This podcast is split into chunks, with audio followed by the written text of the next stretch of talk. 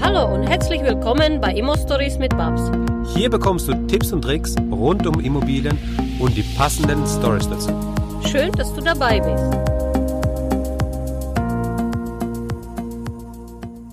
Hallo Timo.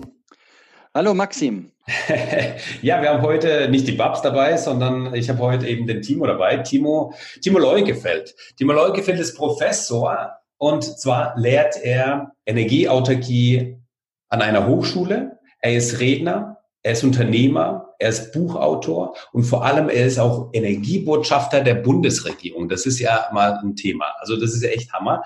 Ähm, ja, Timo, hallo, ich, ich heiße dich erstmal recht herzlich willkommen zu unserem Podcast und ähm, habe ich noch was vergessen, was dir noch einfällt zu deiner Person? Also erstmal Vielen Dank für die Einladung. Vielleicht noch zu sagen, ich bin vom Beruf ein gelernter Handwerker ja. und arbeite auch als Wissenschaftler hauptsächlich an praktischen Lösungen. Also immer an Dingen, die wirklich auch umsetzbar sind, die funktionieren und die auch einen Nutzen bringen. Ja, das finde ich ja so spannend bei dir. Du bist, du bist Professor, du hast ähm, einen handwerklichen Background und du bist wirklich ein, ein, ein Macher, der auch wirklich mit anpackt, der sich nicht zu so schade ist, die Finger schmutzig zu machen. Du bist auch in meinen Augen so ein Tüftler und Bastler, der auch viele vieles selbst ausprobiert hat, schon in seinem Leben. Ähm, äh, vielleicht, vielleicht da nochmal vielleicht zwei, drei Sätze dazu. Wie, wie ist es entstanden, dass du ja auf dem Weg bist, wo du gerade bist? Ja, ich bin in einer Försterei aufgewachsen, ähm, habe gelernt, wie man integral denkt. Mhm. Und das beruht ja immer auf Zusammenhangswissen.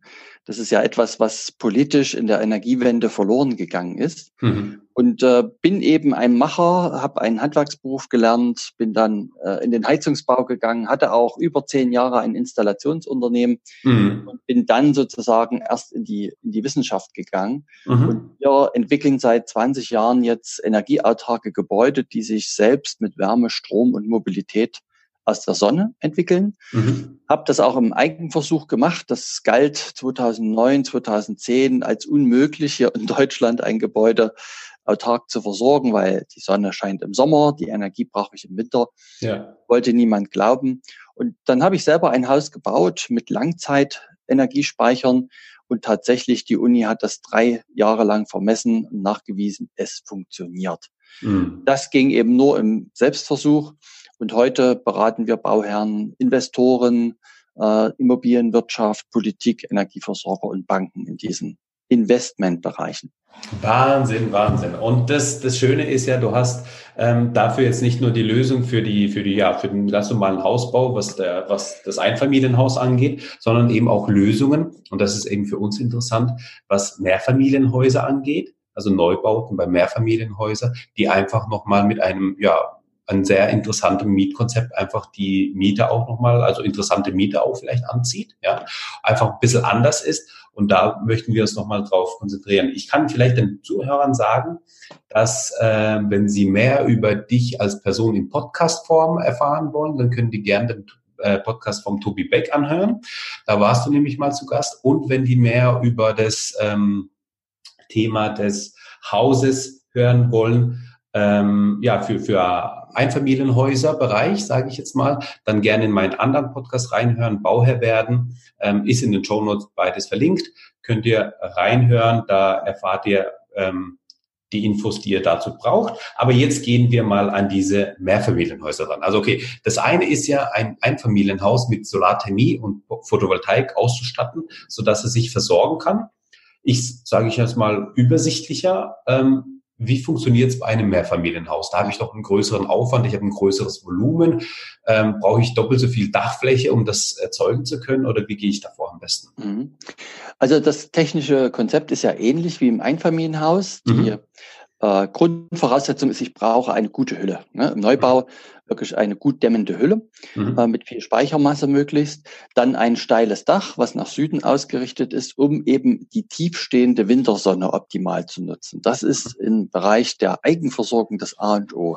Mhm. Ähm, da ja viele äh, Wohnungen übereinander gestapelt sind und das Dach das gleiche bleibt, ja. gehen wir zusätzlich noch an die Fassade ran, auch dort äh, Module anzubringen, okay. um, um insgesamt so eine Autarkiequote zwischen 50 und 80 Prozent zu erreichen beim Wärme- und Stromverbrauch.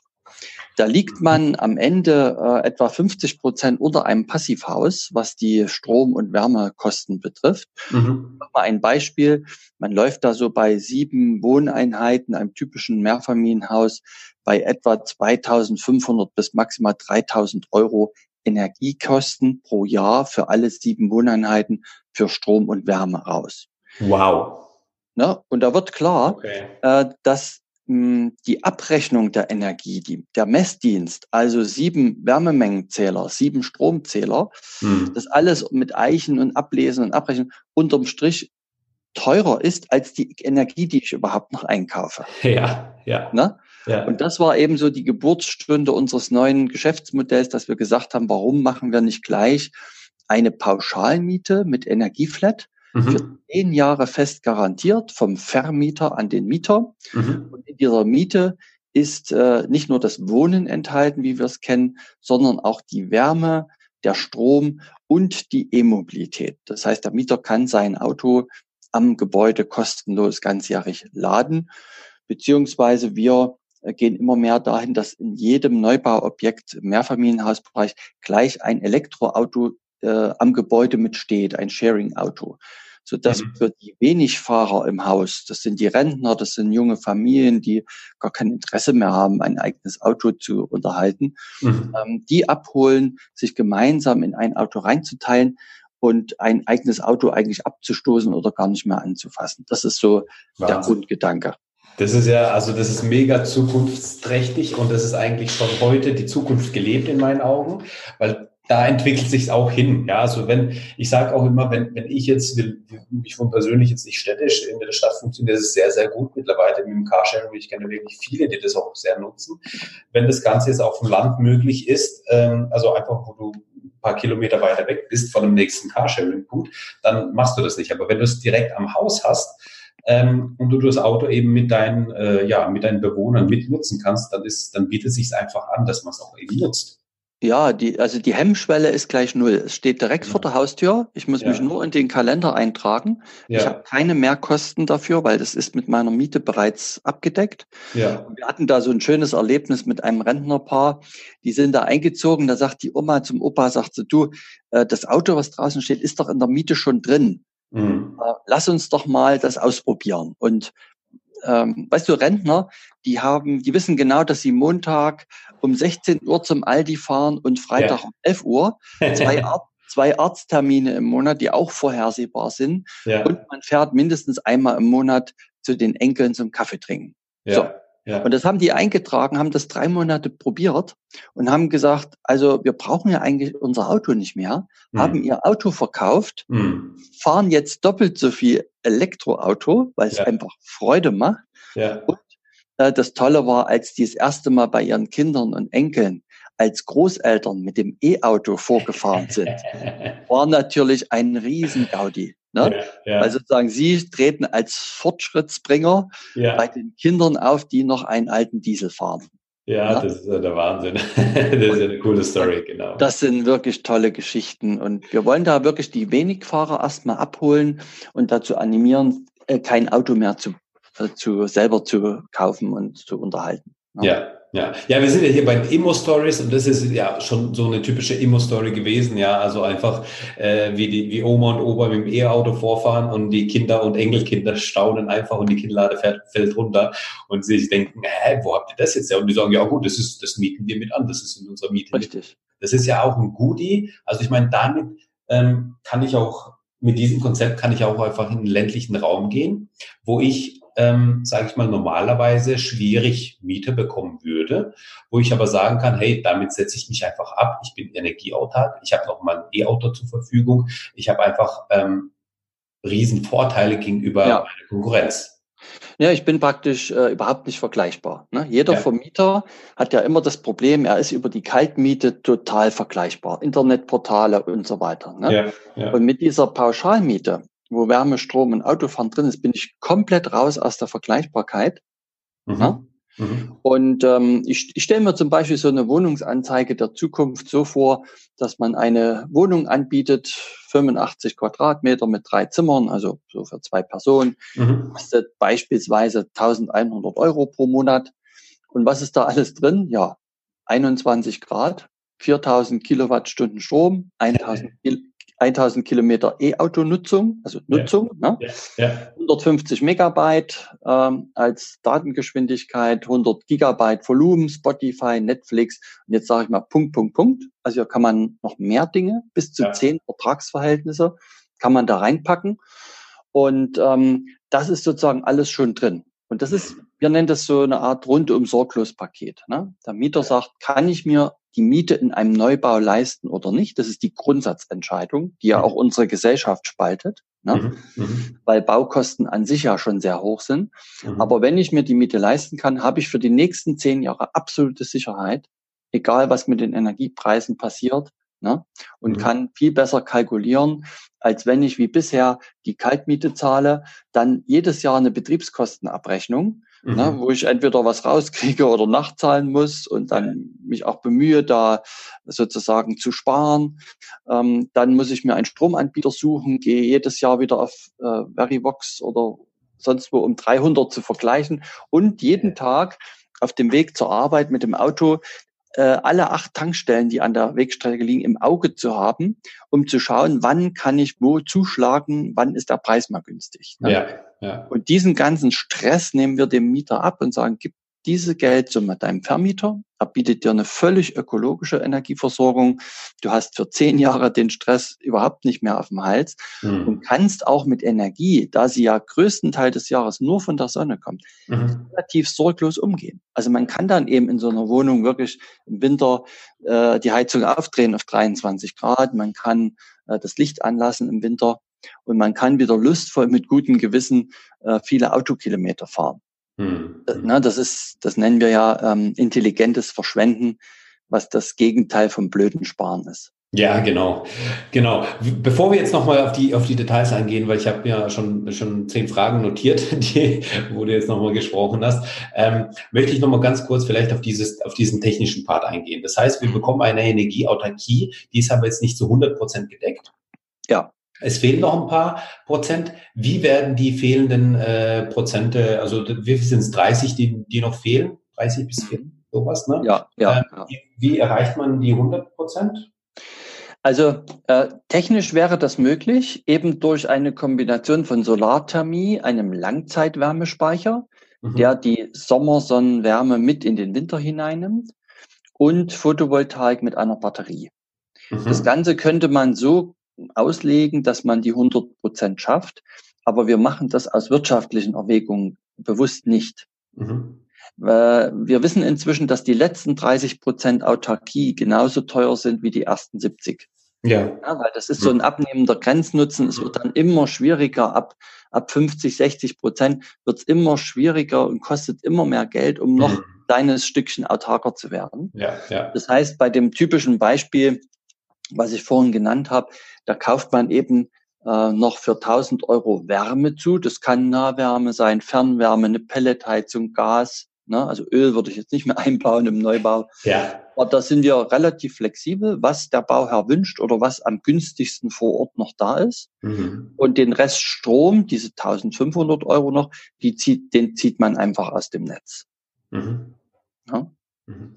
Aber du arbeitest also auch, ähm, wie, wie beim Einfamilienhaus, hat man auch einen Langzeitspeicher, mhm. also Langzeitwärmespeicher im Haus. Mhm. Ähm, im, Im Einfamilienhaus, da weiß ich, das ist einfach ein großes, also das ist irgendwie sechs Meter, sechs Meter hoch und ein Durchmesser von wie viel? Zwei Meter oder sowas? Mhm. mhm. Sind, äh, ja sind neun Kubik oder sowas, die man da hat. Ähm, das ist ein raumbildendes Element, was im Haus drin ist. Ähm, wie ist es beim Mehrfamilienhaus? Wie groß ist es dort und wo, ist es untergebracht meistens? Also wenn wir mal jetzt bei diesen sieben, acht Wohneinheiten bleiben, ja. äh, da reden wir von etwa 20 bis 25 Kubikmeter Speicher, die dann von Ordentlich. der Bodenplatte bis ins Dachgeschoss gehen. Ja. Also Durchmesser 250 bis drei Meter. Mhm. Und das ordnen wir immer wie so eine Art Einschub an im Gebäude. Also man hat ja ein Treppenhaus, man mhm. hat den äh, Aufzug, mhm. man hat den Speicher. Also ne, so das ist praktisch ein Einschub. In dem Bereich kann keine Wohnfläche entstehen. Mhm. Und je nachdem, wie groß das Gebäude ist, wenn man jetzt sagt, das sind 15 WE oder 20 WE, macht man dann einen zweiten Einschub rein. Ne, wieder mit Treppenaufgang, Fahrstuhl, Speicher. Okay, okay. Also es ist immer Art Block in diesem Erschließungsbereich. Genau. Genau. Okay. Ja, das, das, das ist ja auch sinnvoll. Ne? Und man, das, das Schöne ist ja, finde ich, dass man es einfach auch zeigt, beziehungsweise die, die, die, ja, die Bewohner, aber auch die Besucher, die sehen dann, oh, und fragen sie, was ist denn das für ein Teil? Und dann weiß man, ah, das ist der Langzeitspeicher. Damit kommen wir ähm, mit der Energie aus dem Sommer einfach eine, gute, eine sehr gute Zeit über den Winter. Ja, also Richtig. 100 Prozent, aber zumindest eben eine sehr, sehr gute Zeit. Genau. Ja, genau. okay. Ähm, ja, also diese, die, ich, ich glaube, die, die technischen Details, das ist, sage ich mal, das eine, aber ich meine, was man schon raushört oder was man, was ihr auch gemacht habt, ihr habt einfach mal das Ganze auch ähm, eben natürlich A, analysiert und berechnet, ähm, simuliert und dann auch tatsächlich eben gebaut, die Prototypen gebaut, die dann auch eben mit 190 Saisonen ausgewertet wurden. Mhm. Ähm, das heißt, ihr habt nicht nur ein, ein, eine Theorie, die ihr da vorschreibt, äh, sondern ihr, ihr habt das erstens ja begleitet, ähm, empirisch äh, nachgewiesen und dann auch nochmal eben diese Modelle auch ähm, schon wie oft umgesetzt, diese Mehrfamilienhäuser? Ja, also wir haben, wir haben letztes Jahr äh, sind drei Stück gebaut worden, mhm. drei, drei Mehrfamilienhäuser. Das waren halt die schwierigsten, weil du musst erst mal einen finden, der so eine Weltneuheit, also mutig auch anpackt. Ne? Ja. Wir haben drei Jahre geackert, um äh, drei Investoren zu finden, die das machen. Mhm. Seitdem die letztes Jahr gebaut, bezogen worden sind und auch jetzt vermessen äh, werden, äh, haben wir jetzt schon 30 weitere Häuser in der Planung. 30 Mehrfamilienhäuser. Okay. Also es hat enorm an Nachfrage es hat einen Nachfrageschub ge äh, gegeben, mhm. weil die Vermieter wirklich sagen, das ist ideal, so ein äh, Pauschalmiete mit Energieflat. Also wir haben da viel weniger Stress und haben auch viel höhere Mieteinnahmen. Ja, ja. Weil ja eigentlich das, was der Mieter an den Gasversorger, an den Stromversorger unserer Tankstelle bringt, jetzt in die Tasche äh, des Vermieters fließt. Ja, ja, genau. Und wie, wie ist es dann, wie ist es äh, so, also gibt es da Grundregeln, äh, wo du sagst, okay, das funktioniert nur ländlich oder das funktioniert nur im Speckgürtel von großen ähm, Städten oder wie, wie ist es von der Lage her? Für wen ist es ein, ein absolutes No-Go? Hm.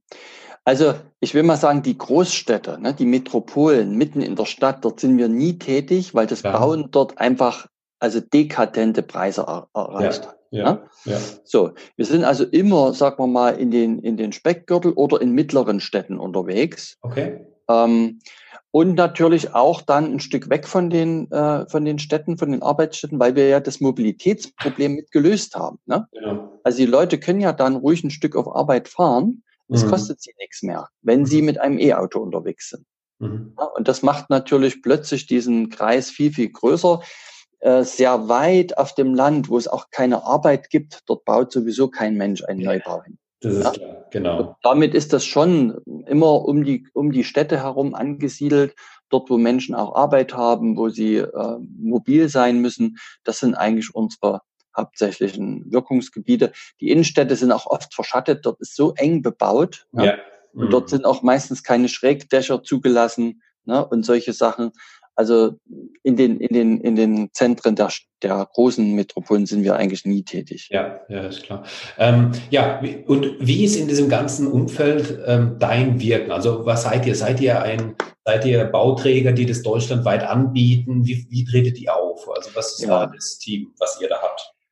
Also wir haben äh, das sogenannte Autarkie-Team. Mhm. Ähm, das sind sozusagen drei Leute, drei Freischaffende, die miteinander arbeiten. Okay. Das ist sozusagen ein Architekt, der mhm. am Anfang sozusagen das Baugrundstück untersucht und einen Entwurf macht für mhm. das Gebäude, was dann auch beim Bauamt baurechtlich genehmigungsfähig ist, der eine Kostenschätzung für das Gebäude macht und die ganzen HOI-Stufen auch durchläuft in so einem Planungsprozess. Mhm. Das ist äh, ein weiterer Kollege, der sich um den Hausbau kümmert.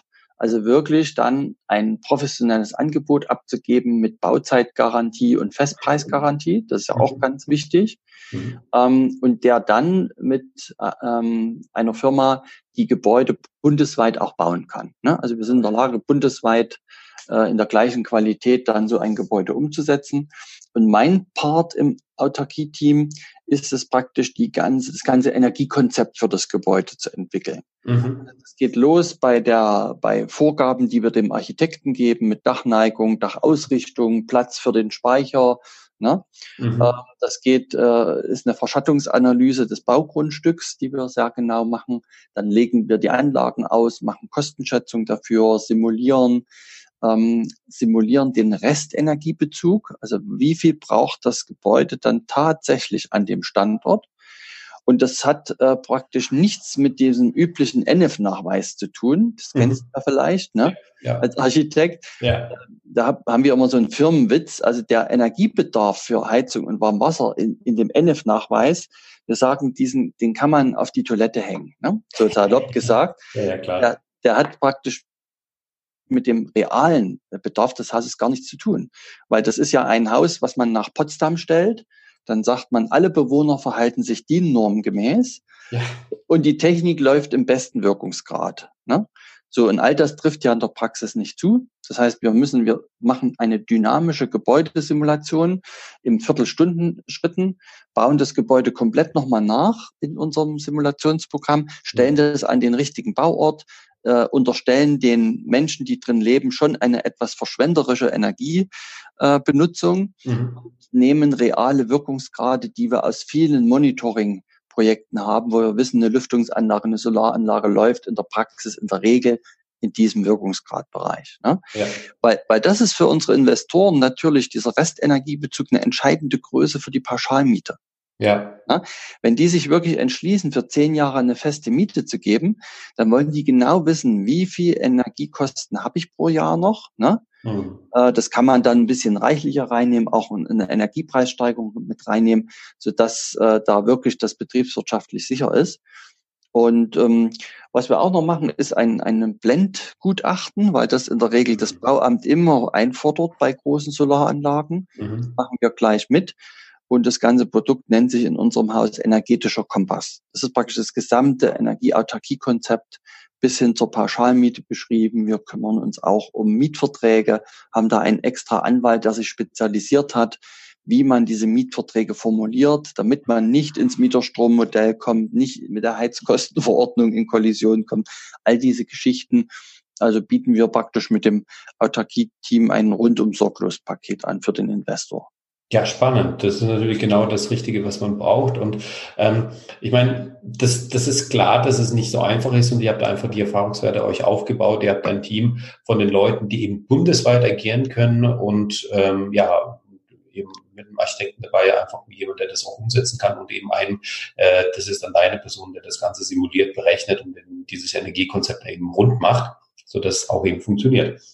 Ja. Jetzt ist natürlich die entscheidende Frage, ähm, wie kann man das, kann man das irgendwie in Kosten oder in irgendwelche Zahlen zusammenfassen? Oder geht man da über einen Quadratmeterpreis und sagt, okay, normalerweise kostet das Haus, äh, das Mehrfamilienhaus X Quadratmeter äh, BGF und äh, mit dem Autarkie-Paket kostet dann das ein Aufschlag von? Oder, oder wie, wie, wie nähert man sich das dem? Ich weiß, es ist schwierig, es ist nicht einfach, es ist individuell, aber dass man einfach so ein bisschen das Gefühl dafür bekommt. Ja, also ich denke, für direkte Europreise ist es extrem schwierig, weil das ist die Frage, wie die Frage, was kostet ein Auto? Ne? Ja.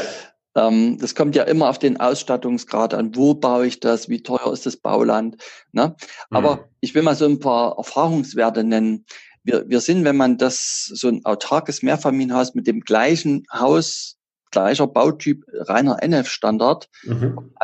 sind wir 20 bis 25 Prozent teurer.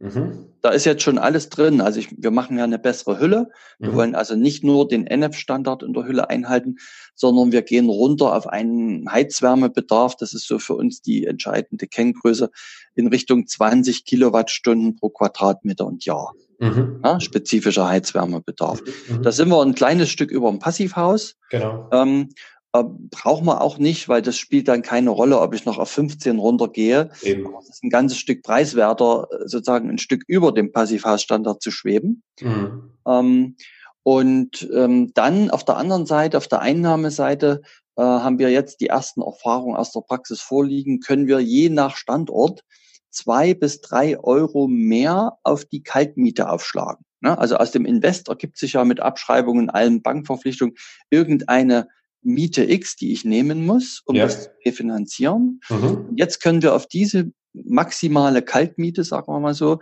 noch zwei bis drei Euro aufschlagen, was ja die anderen Mieter in anderen Gebäuden eben auch bezahlen für Wärme, Strom und ja. Mobilität. Ne? Wir sprechen ja von einem Aufschlag auf den Neubau Quadratmeterpreis, da nochmal diese zwei bis drei Euro Aufschlag, ne? Genau, genau. Richtig. Also das ist ja. ja auch mal, also für die Investoren ist eben interessant, was bleibt unterm Strich ähm, übrig, ja, mhm. und was, was kommt dabei rum. Das ist ja richtig. richtig. Ja, das hatten wir ja schon ein paar Mal gehabt. Wir machen jetzt an dieser Stelle eine Pause und den zweiten Teil, den bekommst du dann morgen. Also, sei gespannt auf den zweiten Teil, es geht genauso spannend weiter. Danke, dass du uns zugehört hast. Wenn du eine Frage hast, dann schreib diese gerne mit einer Bewertung bei iTunes. Diese werden wir dann auch vorlesen. Wir danken dir und hören uns dann beim nächsten Mal.